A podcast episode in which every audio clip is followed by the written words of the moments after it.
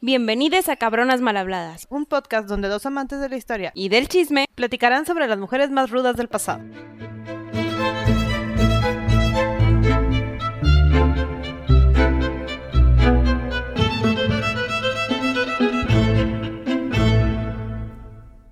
Hola Gaby. Bienvenida a la parte 2. Esta es la parte 2 de nuestro capítulo de Isabel de Castilla. Vamos a dar un ligero recapítulo o recap de lo que vimos en el episodio pasado. Entonces tenemos que nuestra cabrona mal hablada ya pasó por múltiples acontecimientos que pudieron haber causado traumas este, y aspiraciones a poder y este sube aires de grandeza en, esta, en esta mujer. Ya falleció su hermano, ya vimos su, hermano completo, su medio hermano, este, ya se casó, ya... ¿Ya tiene una hija? Ya tiene una hija, ya desechó a múltiples pretendientes y se coronó ella sola. Sí, ya estamos en el momento en el que ya manda, ya tiene control sobre una parte de Castilla, por ahora dejamos de pelear con Portugal y creo que para el futuro también ya, hay paz de ese lado. Su sobrina que le podía quitar el trono ya está fuera del mapa. Ya está en el convento descansando. En el convento sola. Y ahora sí seguimos con más que nada lo que hicieron ella y Fernando como un poder. Y los invitamos a escuchar este último episodio de Isabel de Castilla. Ahora sí, seguimos con nuestra historia. Ya tenemos a la reina. Tienen un escudo muy singular estas dos personas, como que para dictar este poder mutuo de, de como que niveles de poder igualitarios tanto para la reina como para el rey que no sucedía, no era nada común. Cero. Yo creo que no hubo otro hasta dentro de muchos años más adelante y no creo que fuera igual. ¿eh? No, no creo la forma en la que se organizaron y hicieron una descripción visual, como que la ayuda visual de cómo unieron sus reinos, es este escudo de armas que Sandy se sabe componer. La verdad está muy interesante. No les voy a decir todos porque no los quiero confundir, pero se los vamos a poner como quiera en Instagram. La verdad son varios componentitos que me gustaría decir que demuestran cuál fue el acuerdo entre estos dos, entre estas dos personas y que demuestran que Isabel puso su granota de arena como quiera, como que siendo sumisa de cierta manera. Y Fernando, la verdad, que mis respetos, porque le aguantó mucho para un hombre de esa época proveniente de, un reinado que no admitía a las mujeres para nada como, como parte de, infringir poder o, de, dominancia sobre la política de, algún país. Este, y en la pues, historia de sus hijas y de lo que pasa después de Isabel, nos damos cuenta que todo fue Isabel. Sí. O sea, era la fuerza que tenía Isabel para controlar personalidad tan grande, tanto la de él, mantener su relación estable, porque sí, la verdad, ya hablaremos de Fernando después de Isabel y es otro ser humano. Sí, sí, de hecho. Como que tenía ese toquecito sobre él que lo hacía una mejor persona. Sí. Tenían este escudo donde se ve presente un águila negra en el fondo, que el águila representa un santo que recubre a este nuevo reino que se rige por la religión. por ende, en algún punto, por ende, en algún punto, todo lo que hacen y, y, y como los terminan llamando es direccionado a la religión de catolicismo, ¿no? Entonces, tiene esta águila, después en el escudo tú puedes ver eh, cosas mixtas de, de, ambos reinos, tanto de Castilla, Aragón y Sicilia. Este, entonces ahí se ve la mezcla y todos del mismo tamaño que todos. O sea, tiene la misma importancia Castilla que la tiene Aragón, tiene la misma importancia Isabel que la tiene Fernando. Igualmente tiene una granadita a mero abajo. Eso está súper padre. Eso está padre. Aquí la granada simplificaba a la localidad de Granada, sí. E, era, era una parte que en algún momento de la historia fue gobernada por Castilla. Es una ciudad, ¿no? Sí, al sur de España, pegada hacia la parte de África. Y en algún momento de la historia la pierden contra los musulmanes, bereberes, visigodos de, que vienen desde África y pierden ese pedazo de territorio. Y se vuelve como que una necedad de la Sí, familia de de, Castilla. a fuerza la quiero de Sí, regreso. necesito recuperar ese pedacito de Sí. tierra. De hecho, dicen que le decían, o, o actualmente yo no he ido, pero le decían el Edén de España. Sí, es porque así de hermoso. Tiene una, o sea, porque fue una cultura totalmente diferente, con arquitectura diferente. Sí me imagino lo bonito que... Digo, si ahorita ha de ser bonito, imagínate en, En esas ese épocas. momento, sí, ah, no. precontaminación. Sí, de cuenta, es correcto. Al inicio de su reinado, cuando todavía no conquistaban Granada, que ya llegaremos a esa parte, la Granada se mostraba cerrada, como que Ah. enterita. Y luego, cuando ya dominan Granada, literal parten la Granada y se ve abierta, así como que, yes, Ah, ya dominé, ya es parte de mi, de mi, este, de mi país, mi estado, lo que sea, de lo que yo gobierno. Y además, Entonces, también la granada se usa para reflejar prosperidad. sí, Y en algún momento, Catalina de Aragón toma, una de sus hijas, toma la granada como su símbolo. sí, Sí. sí, de hecho. Será súper importante para toda la familia Granada. Y bueno, así más o menos es el escudo. Igualmente puedes ver en diferentes eh, partes, si- vaya, si van a España, hay varios edificios que fueron construidos durante esta época que tienen literal el... Lo tatuaron. Sí, su firma. tatuaron el escudo este, de Castilla e igualmente tenían monedas donde estaban la cara de los dos, iniciales estaban la de los dos juntos, era un gobierno mixto, pero siempre Primero Fernando. Fernando era primero que Isabel. Eso demostraba el cómo Isabel tenía la habilidad de decir, eh, sí, hombre, tú vas primero, no pasa nada. Al cabo esa vista, porque yo soy la que tomo las. Sí, decisiones. yo aquí, yo tomo las decisiones. Está súper padre. Esa dualidad de Isabel me va a sorprender Sí. cada vez que leo de ella. Sí, sí, sí. No, y cómo, cómo hay varias de sus hijas que lo, que lo reflejan de cierta manera, ¿no? La educación. Y de sus nietos y bisnietos y Es que todo eso. marcó una era. Leía en algún comentario ya más moderno que decían que la forma en la que ella trató, y ya hablaremos de sus hijos específicamente, pero la educación y las humanidades y que tienes que tener una buena forma de hablar y de expresarte y todo eso, es mucho de lo que nos siguen enseñando. Sí. Sea, marcó, imagínate, 600, 700 años después, seguimos estudiando lo que ella organizó para sus hijos. Pero, Pero- no todo puede ser bueno. No, no, No, no. no, no todas las figuras son perfectas y no, y no porque nos guste mucho su historia vamos a tratar de quitarle partes. Sí, lo que se hizo, lo, Lo que, que no pasó, fue pasó. humano, ¿no? Sí. Entonces, objetivo principal de estos nuevos reyes católicos. Catolicismo all the way. A todas partes de Castilla. Y Aragón y, Y Portugal y todo donde pudieran tener ellos influencia. Uno de los primeros acontecimientos y nos vamos más o menos, todo sucede en paralelo, pero nos vamos a ir más o menos por orden de cuál empezó primero. buena parte del origen de todo esto son los traumas históricos. O sea, Isabel venía de tiempos de guerra, de recordar o que le contaron los historiadores lo que le enseñaron, las crisis que hubo en el pasado, las guerras, como que se les olvidó contarle que en algún momento hubo paz. ¿Sí? Eh, Pero ella quería decir, bueno, si ahorita estamos peleando y el problema es la religión, pues la voy a solucionar. Que envíe en ojos modernos seguramente no tomó la decisión correcta, pero para ella era lo lo, era. correcto. Lo era en su momento, ¿no? Entonces, primero tenemos la, eh, el inicio de la Inquisición en Castilla. Esto es alrededor de 1478-1480. La Inquisición, nada más como intro, porque puede ser que algunos lo confundamos en algún punto, atacaba a aquellos conversos. Vaya, si había judíos o cualquier tipo de religión. Me refiero a judíos porque es a lo que atacó Este en ese target. instante. Pero, por ejemplo, si había judíos conversos que no profesaban 100% la religión a la cual se convertían. Un judío que profesaba el judaísmo, to- vaya, sí, el judaísmo todavía, pero se hacía llamar católico, ese era hereje. Porque era la mala influencia, eran las Sí. malas semillas que iban a provocar que mintieras Ajá. y que generaras más conflicto. Entonces, esta época de la Inquisición atacaba a ese nicho de personas, no atacaba a aquellos judíos que seguían siendo judíos, que como quiera terminaron sufriendo, pero eh, Por ahora, Ajá. y- y- y orientado a que fuera amable. Sí, O sea, ¿no? era tan violento. A que como, como que Isabel lo veía de, oye, pues me estás echando mentiras y le estás echando mentiras a Dios, o vas con él o no vas con él, ¿no?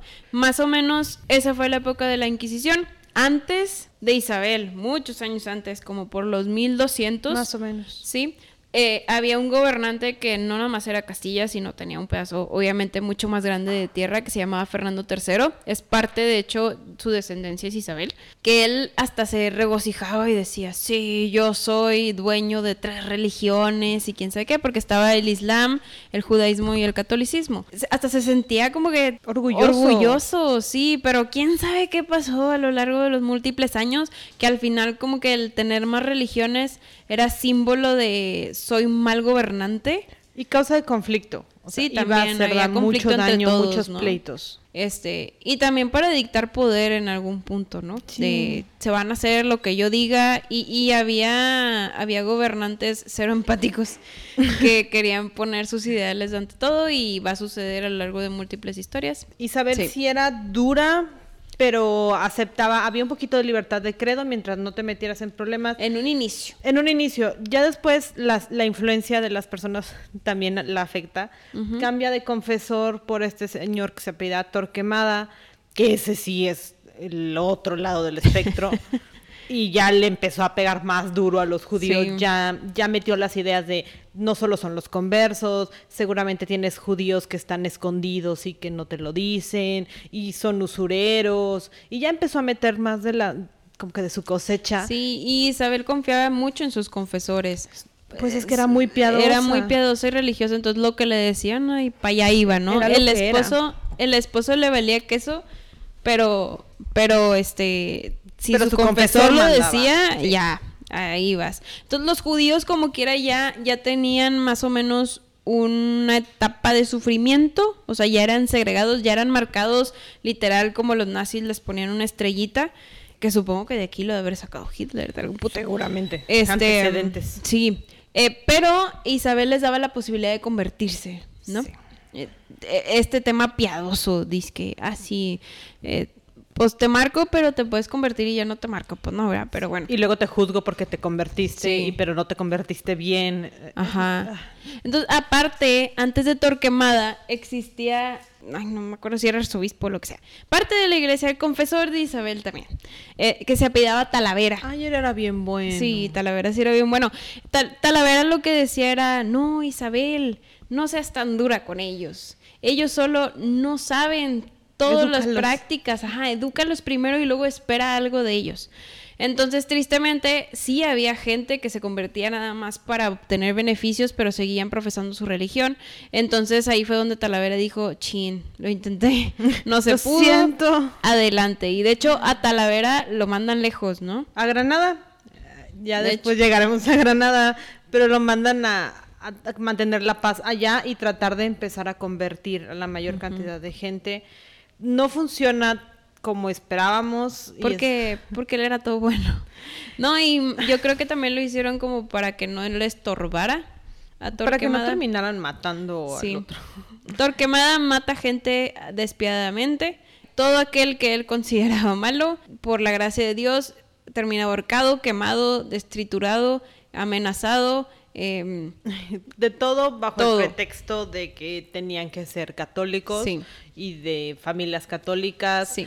Y todo este proceso de Inquisición desemboca en un todavía peor, provocar otro éxodo para los judíos Sí. para que entonces se expulsen de Castilla ya formalmente sin poder llevarse ningún tipo de pertenencia, nada que no pudieran cargar. O Entonces, esto pues obviamente beneficiaba a los católicos viejos, que les decían, a los no conversos. ¿Por qué? Porque cuando mataban a católicos conversos o cuando, o cuando ya desterraron a los judíos en 1492, todas las casas, riquezas, todos fueron repartidos entre la población ahí católica vieja eh, todos que se los quedó. bienes, animales, Ajá. tierras, casas, muebles. Le sirvió a la corona bastante, Claro. la realidad. Por eso Isabel no metió tanto las manos. Sí era un periodo en el que tal vez, después de sobrevivir a dos guerras civiles, económicamente lo necesitaba. No eran los medios, por supuesto, Sí. no lo justificamos, pero eh, mi visión actual me hace pensar que por eso ella lo aceptó de, pues bueno, ya que. Sí, de hecho. Pero bueno, no todo fue tristeza, aparte de una época genocidio, con, con alto porcentaje de genocidio y este mentiras por parte de la corona de que iba a proteger a su gente. Nace un príncipe. ¡Dios niño! Nace príncipe Juan en 1478. Esto da completamente 360 o 180 o lo que sea a la visión que tenían sobre los herederos de Castilla. Ya tenían a un heredero hombre. Era lo que Isabel añoraba para poder unir todas las tierras que estaban lideradas por los dos. Es que oficialmente iban a ser dueños de a prácticamente toda la España actual. Ajá, porque Aragón ya iba a tener a su heredero hombre. Iban a tener literal la España actual, más Sicilia. Entonces, Más Sicilia. sí, en- iba a ser todo, todo un ente grande que podía, yo creo que hubiera podido conquistar mucha parte. Oye, ¿y qué onda con estos dos? O sea, están en guerra, están exiliando judíos, eh, sobrevivimos a las guerras, pero seguimos procreando, ¿eh? O sea, Ah, claro, de hecho, antes tener de hijos. Juan, no me acuerdo si ya lo habíamos mencionado en el capítulo pasado o algo, sufre un aborto. Sí, porque anda Isabel, paseándose por todos lados. Porque andaba en plena guerra, que si Juana la Beltraneja, que si yo, que si lo que, Que sea. si entonces, judío. Ajá, a caballo, todo el show. Sí. Entonces abortó, pero bueno, ya pudo tener a Juan. Ocho Eh, años después de la primera, años. también sí. O sea, Pero también porque casi no se veían bueno, ellos sí, dos. Fernando vivía en las guerras. Ajá, Fernando se iba una parte, Isabel la otra, se juntaban, procreaban, eran como conejitos porque rápidamente se embarazaban. Uno tras otro, uno Sí. tras otro. Y, y son los que siguen. Pero Sí. bueno, en orden.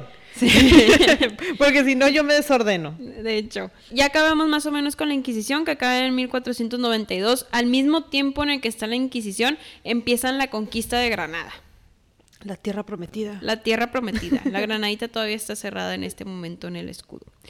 En Granada, pues están en los islam, eh, eh, musulmán, los musulmanes. Sí, es todo el territorio, hay un sultán, está completamente gobernado por ese estilo y además en el Islam está permitido de cierta forma la poligamia y está muy mal visto en el catolicismo y más para nuestra Entonces, reina. Diosito la iba a castigar Sí, si no no, hacía algo. Tenía que convertir más Sí.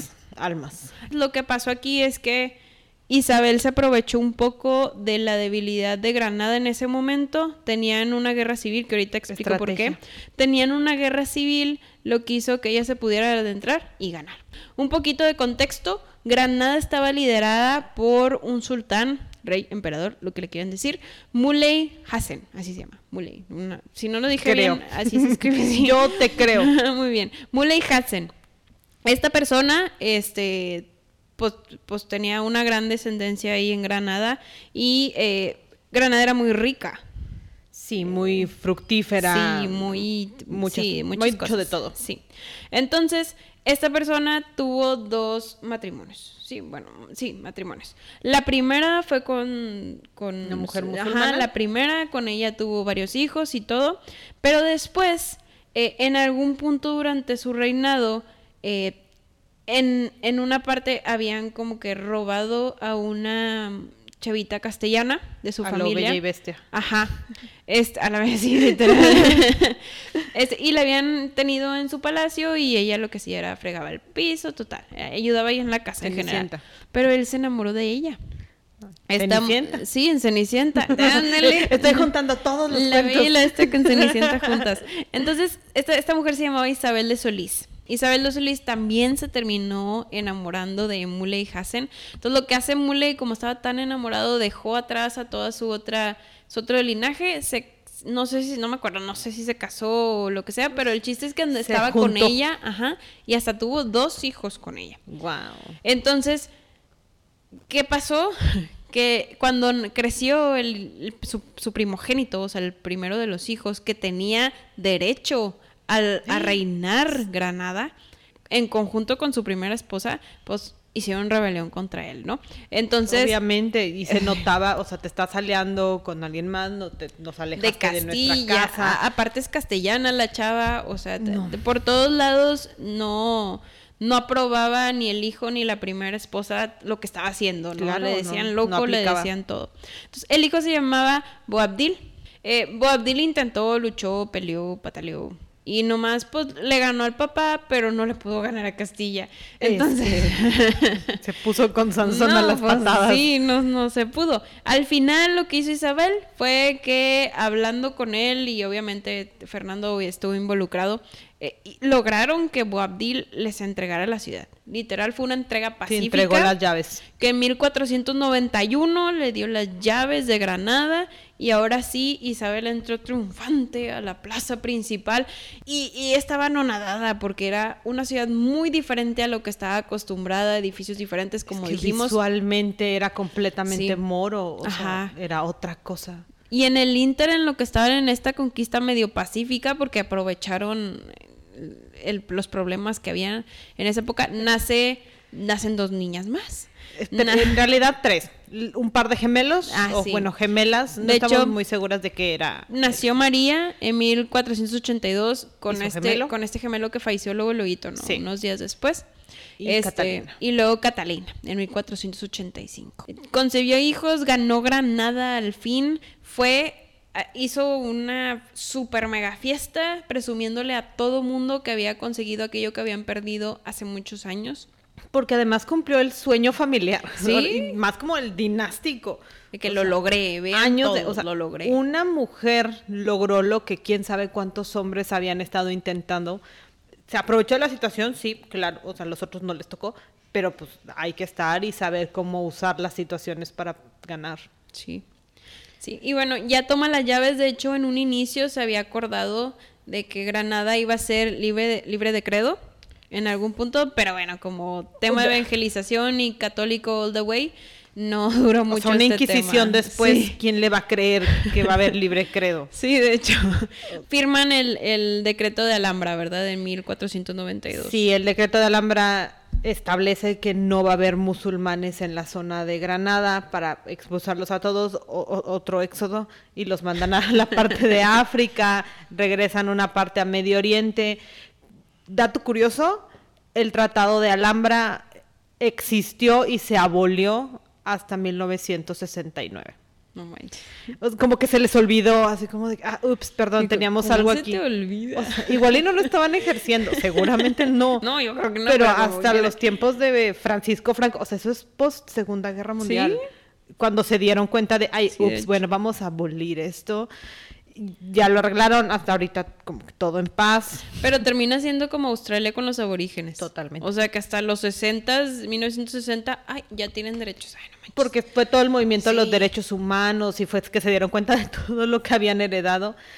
Y esperemos que la situación esté mejor ahorita. Y, y si ven, todo se une. La Inquisición acabó en 1992, la conquista de Granada en 1992, y todo culminó en que no se aceptaba nada que no fuera Que católico. no fuera católico.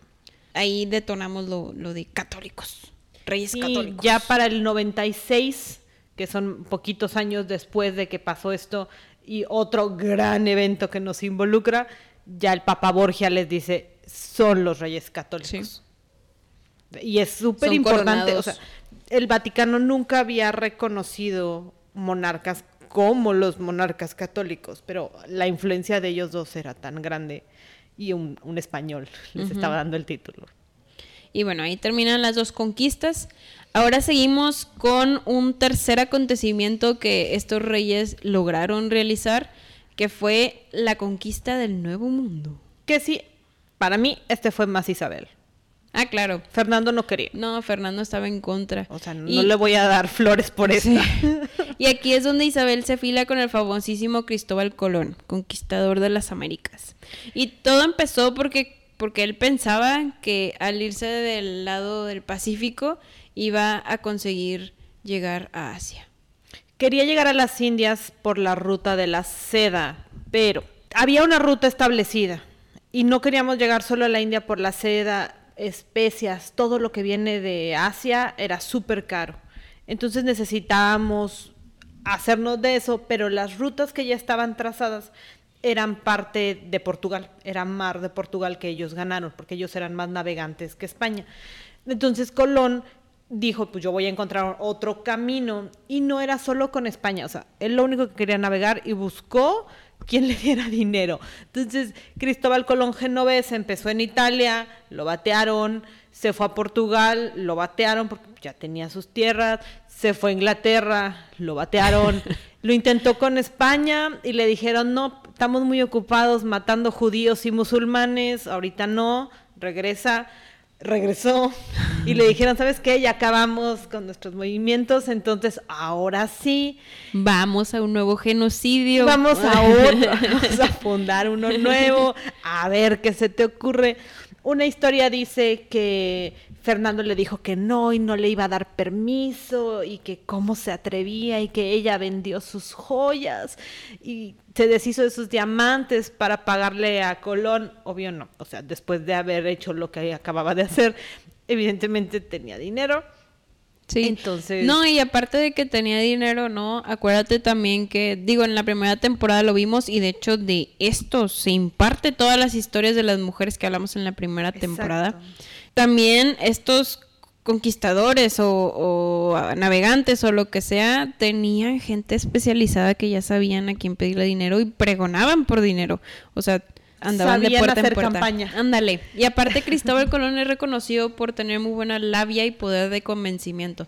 Y convenció a Isabel.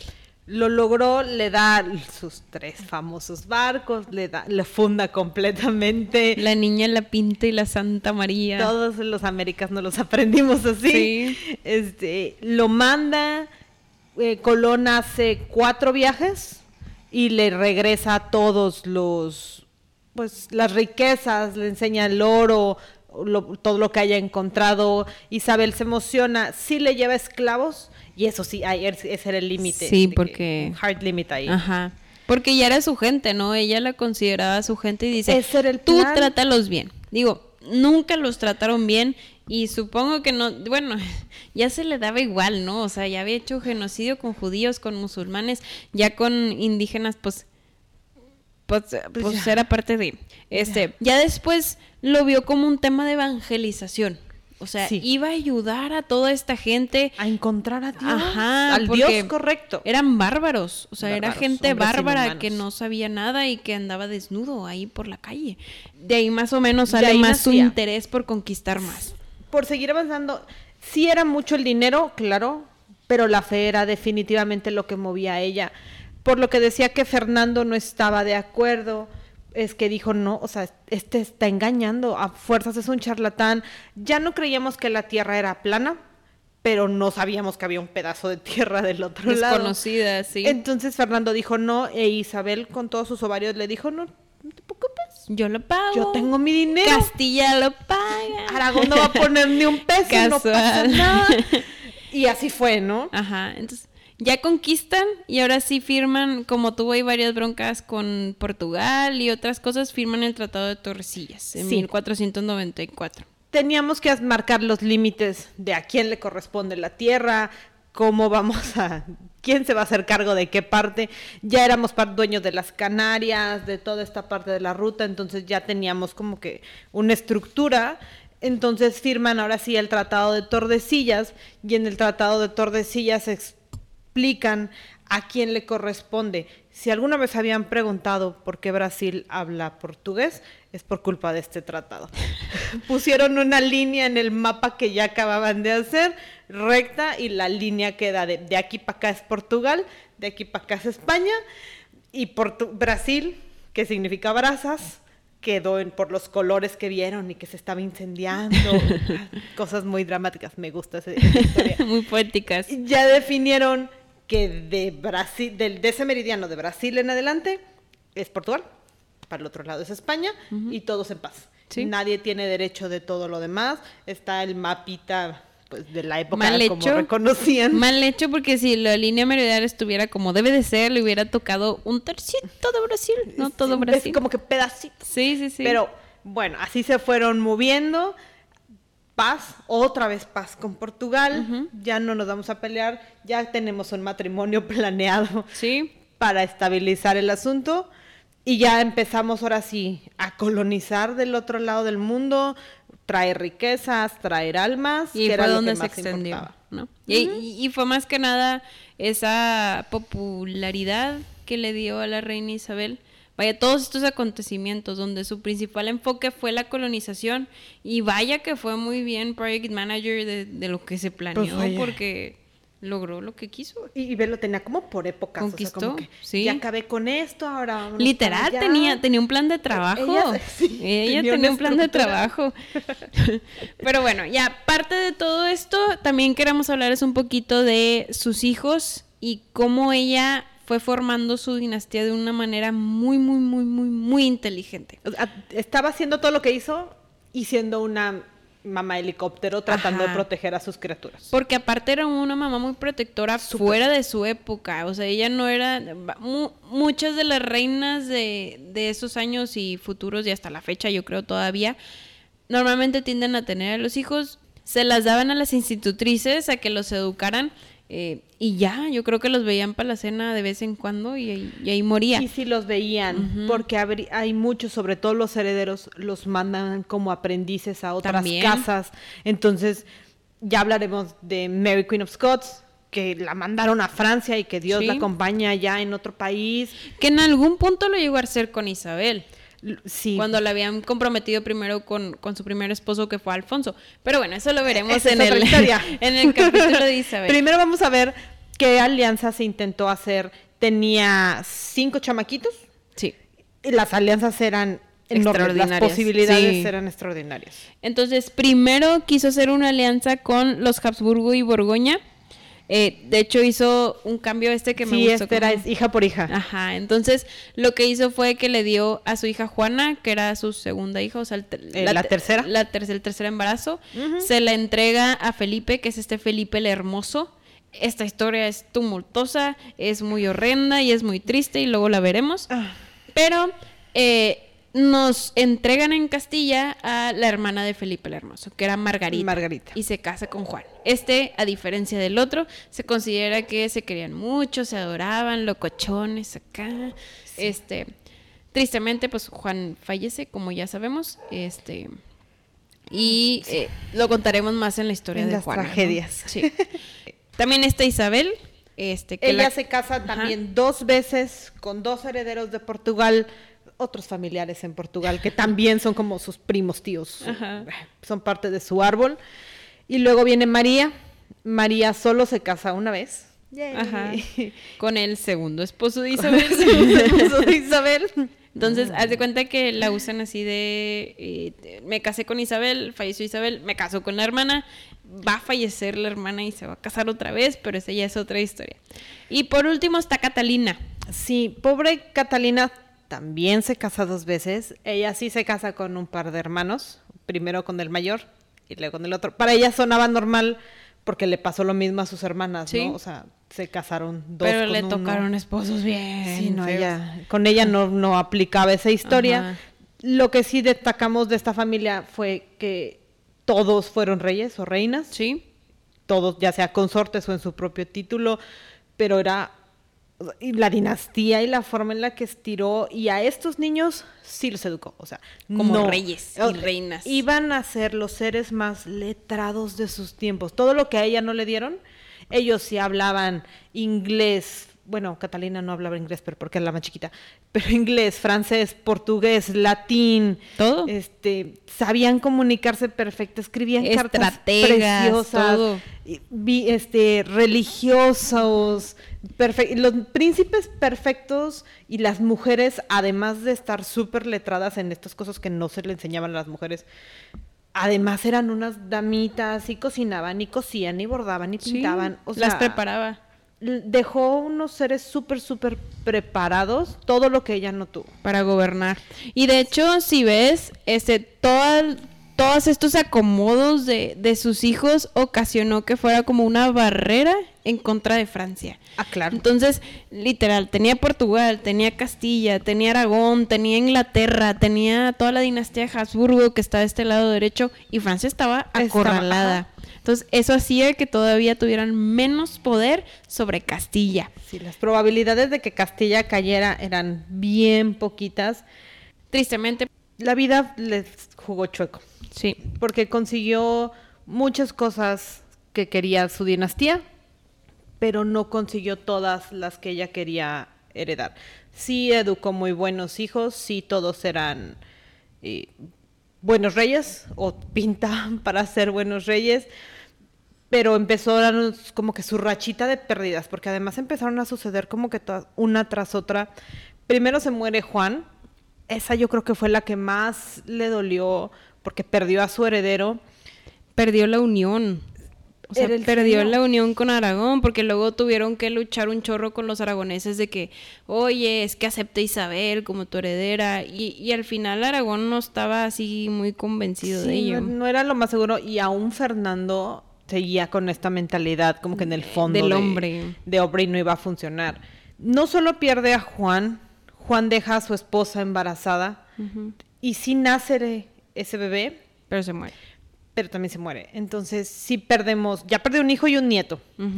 Y luego con Isabel, que la que casamos con Portugal, también se muere dando a luz. Entonces también perdimos a una hija y un nieto. Sí. Y luego se le murió su mamá. Le queda Juana. O sea, de todas las muertas que se le, le pudieron juntar, la única hija que nunca estaba pensado que fuera a ser la heredera era Juana, que era la más distinta a ella. Era, era la que más se parecía a la mamá de Isabel. Sí, y eh, tenía, arranques. Problemas mentales y cómo la trataron no ayudaba, entonces no era la más predilecta para tomar la corona, lo cual obviamente le preocupaba.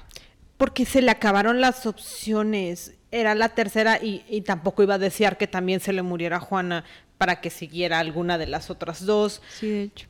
Como dijiste, perdió Aragón, entonces pues ya no había nada más que hacer. Ya no estaban trabajando tanto y como les dijimos, desde chiquitito Fernando era bastante ojo alegre. Entonces, pues también lidió con su parte de celos. y Porque era muy celosa. Muy celosa, muy posesiva de su hombre y su hombre era muy libre. Y posesiva de todo, posesiva de sus hijos, posesiva de su, de su estado, posesiva de todo lo que reinaba, todo, todo. El que eso nunca se lo pudiera quitar a Fernando pues tiene gran parte que ver con que al final, ya en sus últimos días, todo lo veía como un castigo de Dios. O sea, si algo malo le pasaba era porque Dios la estaba castigando y tenía que hacer otras cosas que le ayudaran a, contrarrestar ese castigo, que por eso, pues tanto genocidio y tanto todo y evangelización y todo ese show, eh, en algún punto se cree, ¿verdad?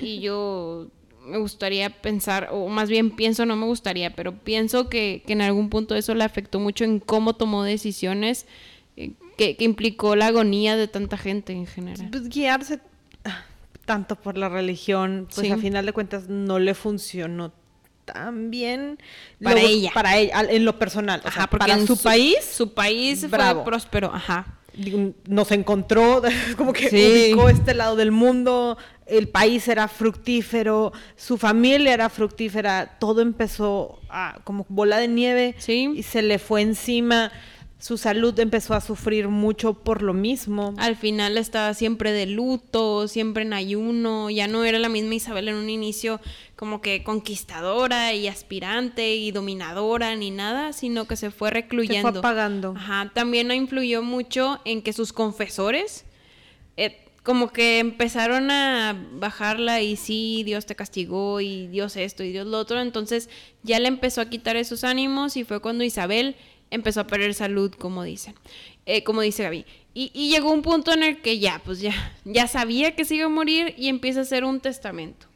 Tenía que proteger sus intereses y todo tiene que quedar por escrito porque no le iba a pasar lo mismo que a Enrique, que no había dejado perfectamente todo bien acomodado. Entonces, sí escribe su línea de sucesión, esperaba que hubiera alguna otra criatura, que Juana tuviera un hijo, deja una cláusula marcando que Juana es la heredera de Castilla siempre y cuando ella quiera, porque también ya había visto toda su relación y para dónde iba Era una relación tóxica, sí. Sí. En tiempos actuales definitivamente era una muy mala relación. Juana también, bueno, ya hablaremos bien de qué pasó con Juana, dejó el testamento listo, eh, dónde quería que le enterraran, cómo quería que sucediera, qué iba a pasar. Le pidió explícitamente a Fernando que no se volviera a casar. y más que nada por temas políticos, ¿no? Totalmente, porque si tenía otro hijo, iban a empezar a pelear contra sus hijos y pues no parecía lo correcto. Y bueno, al final, digo, todo sale en una buena historia porque un descendiente de Isabel que más o menos supo gobernar un poco mejor, Carlos V, tomó el poder, que fue hijo de Juana. Eh, más adelante en el futuro ya veremos en la historia de Juana qué pasó durante ese tumultuoso tiempo. Eh, Fer, Fer, Fer. Fernando, ya, somos Fernando se terminó casando con otra persona. Este, como les dijimos al principio, se intentó casar con Juana, Juana no quiso y ya se fue con otra persona allá en Aragón. Tuvo a su hijo que lo sucedió y ya, esa es otra historia también ahí arriba. Fernando no me cae bien, pero hizo lo que pudo, o sea, también tenía que proteger. Lo que tenía que hacer. Sí, o sea, sí tenía que proteger los intereses de Aragón. Sí. Eventualmente el Sacro Imperio Romano regresa a manos de Carlos V, ya ahora sí que un poquito más en el futuro, pero digo, Fernando funcionó bien con Isabel, sí. como dices, sacó lo mejor de él mientras la tuvo cerca y a final de cuentas dejaron marcada la historia de qué forma, ¿no? pues, pues hicieron esa marca. Bueno, antes de concluir, muere Isabel de una enfermedad en 1504 a los 53 años, que era muy longevo para... Para la época, cuando la medicina era sangrías y sanguijuelas. Pues si estábamos hablando en la primera temporada que en 1530 años era Wow, te lo dañaste, abuelita. Sí, no, o sea, en esta época, 100 años antes, sí vivió mucho tiempo, es una familia longeva. En general. Y bueno, la sepultan en la Capilla Real de Granada. De hecho, cuando fallece Fernando, la sepultan al lado de ella. Lo sepultan al lado de ella. en la tierra prometida. Ajá. Y ahí es donde termina esta gran historia. Pero lo que quería comentar antes de decirles esta parte era que Isabel marcó este cambio y, lo decía Gaby este, fuera de esta grabación. Este, que cambió, o sea, tuvo una transición de épocas, ¿no? Del cambio de la Edad Media y luego entra la conquista de un nuevo mundo y wow. Y todo lo hace todo lo hace con esa descripción que la caracteriza como que una reina que hizo lo, vaya que, que tenía ese sentimiento que en esa época se consideraba masculino de conquistar y herir y matar y todo eso, pero siempre lo hizo por una vía femenina, porque siempre la religión era su, su poder de, de movimiento, sus hijos eran su motor de vida también, su esposo siempre iba primero adelante de ella. Una dualidad muy extraña. Y la supo manejar de la manera más inteligente posible para conseguir todo lo que ella quería, porque consiguió todo lo que quiso. Al final tuvo pérdidas, como en aquella época era totalmente normal, no tenían la ayuda psicológica que tenemos ahorita, no, no tenían la medicina actual. Sufrías porque sufrías, ¿verdad? Pero y para todo hay daños colaterales. Aún en estos tiempos no justificamos para nada lo que hizo, pero tenía una lógica. En su visión de la época, ella estaba haciendo lo que tenía que hacer. Lo correcto para ella. Exacto. Y sí marcó el mundo en adelante, cambió hacia el tiempo de las conquistas, Francia empezó a avanzar, Inglaterra empezó a moverse. Todo parte aguas, se uh, cuenta, podemos con Portugal. Entonces, bueno, esta fue la historia de Isabel de Castilla. Espero que la hayan disfrutado. Y, siguen todavía historias muy padres de toda la descendencia de Isabel, entonces quédense con nosotros para saber más de las hijas de Isabel y todo aquel personaje mujer que haya convivido con ella también. Hasta luego. Bye. Si quieren escuchar sobre alguien en especial, nos pueden contactar en nuestras redes sociales. En Instagram como cabronasmalhabladas-podcast o por correo cabronasmalhabladas.gmail.com. thank you.